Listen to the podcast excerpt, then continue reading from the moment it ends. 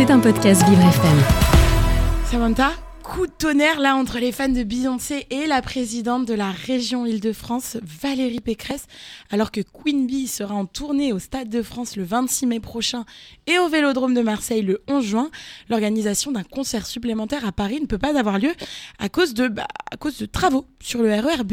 Oui, alors comme toutes les places sont parties comme des petits pains, le producteur de Queen Bee comptait organiser une date supplémentaire le samedi 27 mai au Stade de France. Le seul bémol, c'est que le lieu ne sera pas accessible par le RERB à cette date en raison de travaux. Alors quand les fans de la reine de la pop ont appris ça, je peux vous dire qu'ils n'ont pas hésité à lyncher Valérie Pécresse sur Twitter. Écoutez, il y avait des tweets comme c'est à cause de Pécresse qu'on n'a pas de seconde date de Beyoncé, je vais péter un câble.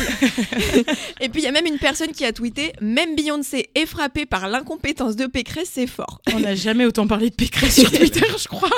Et donc, en voyant ça, attendez, la présidente de la région Île-de-France a tenu à réagir dans une vidéo Instagram hier soir. Écoutez. J'ai reçu de nombreux messages de fans de Beyoncé extrêmement déçus par l'annulation de sa deuxième date de concert à Paris. Alors, il paraît que c'est de ma faute.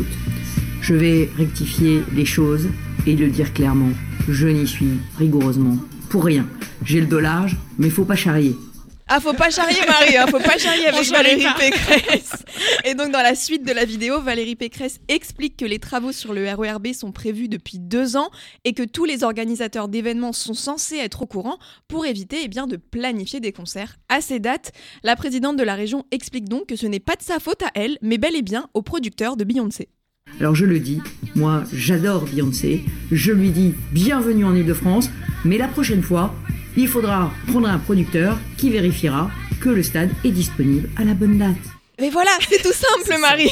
Alors moi, ce que je retiens quand même, c'est que Valérie Pécresse adore Beyoncé et qu'elle lui souhaite la bienvenue. Et moi, ce que je retiens vraiment, c'est le, le, le petit speak pour la clasher un petit peu avec le son de Beyoncé derrière. de Beyoncé, c'est Genre, magique. la com est folle, je La trouve. C'est vrai, c'est bien fait quand même. Vous écoutez Vivre c'est épatant, le MAG. Marie-Alexia Gay. Et nous sommes le 9 février. Samantha, que s'est-il passé dans ce monde à cette date? Le 9 février 1969, le Boeing 747 effectue son premier vol aux États-Unis.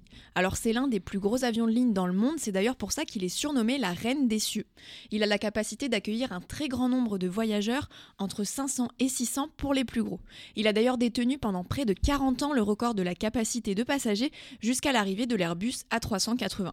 Le Boeing 747, c'est l'un des avions de ligne américains les plus utilisés pour les vols long courriers. Et j'imagine qu'on a des anniversaires à célébrer aujourd'hui. Évidemment, la chanteuse Marina Kaye fête ses 25 ans aujourd'hui. Elle a remporté la cinquième saison de La France à un incroyable talent en 2011 alors qu'elle avait seulement 13 ans. Elle avait fait de superbes reprises tout au long de l'émission et notamment Rolling in the Deep d'Adèle. Écoutez.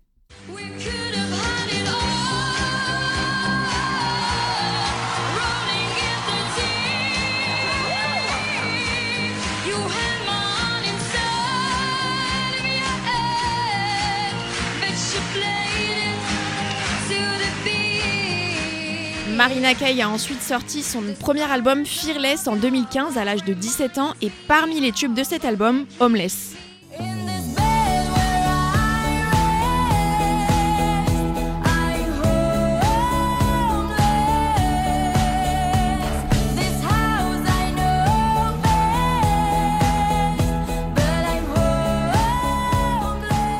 Ce titre est l'un de ses plus grands succès. Vous aimez Marie?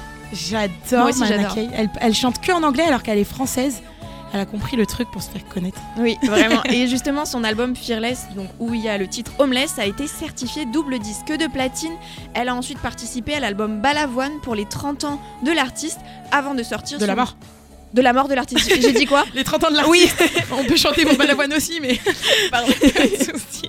Et ensuite, elle a sorti son deuxième album nommé Explicit en 2017 qui deviendra disque d'or. Et j'imagine qu'il y a d'autres personnalités qui sont nées un 9 février quand même. Oui, c'est l'anniversaire de l'acteur britannique Tom Hidd- Hiddleston.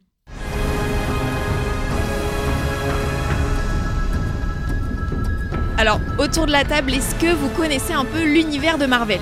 Bah, éc- écoutez, moi j'ai des frères, alors je suis obligée de connaître. Ils connaissent tous par cœur. Donc, euh, Ouais, depuis tout petit, depuis tout petit, on les suit ces héros, donc ouais, Et donc, si je vous dis Loki, bien sûr. c'est euh, le, le frère de Thor, Demi-frère de Thor. demi-frère. Autant pour moi. Et bah c'est exactement ça. Et bien Tom Hiddleston, c'est un acteur connu dans le monde entier justement pour son rôle de Loki, le demi-frère de Thor dans l'univers Marvel. C'est d'ailleurs l'un des personnages préférés des fans et il a même eu le droit à sa propre série. La saison 2 de Loki devrait même arriver cette année sur Disney+. Mais en dehors de, Mal- de Marvel, Tom Hiddleston a aussi joué dans Cheval de guerre, Kong School Island ou encore Eragon. Eragon, très bon film qui est très peu connu et euh, c'est un classique avec mon frère et moi et euh, j'adore ce film. C'est vrai. pour ça que je l'ai cité. Ah voilà, ça fait du un peu bien. sous-côté, mais on vous conseille les bouquins qui sont Qui extraordinaires. sont très bons Ils et sont oui parce vraiment qu'il y a plusieurs bouquins mais euh, qu'un seul film. Il y en a quatre, ouais, des bouquins. Et Mais un seul film. ils ont bien fait de s'arrêter au film 2006. si on compare au livre. Oui, oui, c'est vrai, c'est vrai, c'est vrai. C'est Lisez les peut-être bouquins. Lisez les bouquins. C'était un podcast Vivre FM. Si vous avez apprécié ce programme, n'hésitez pas à vous abonner.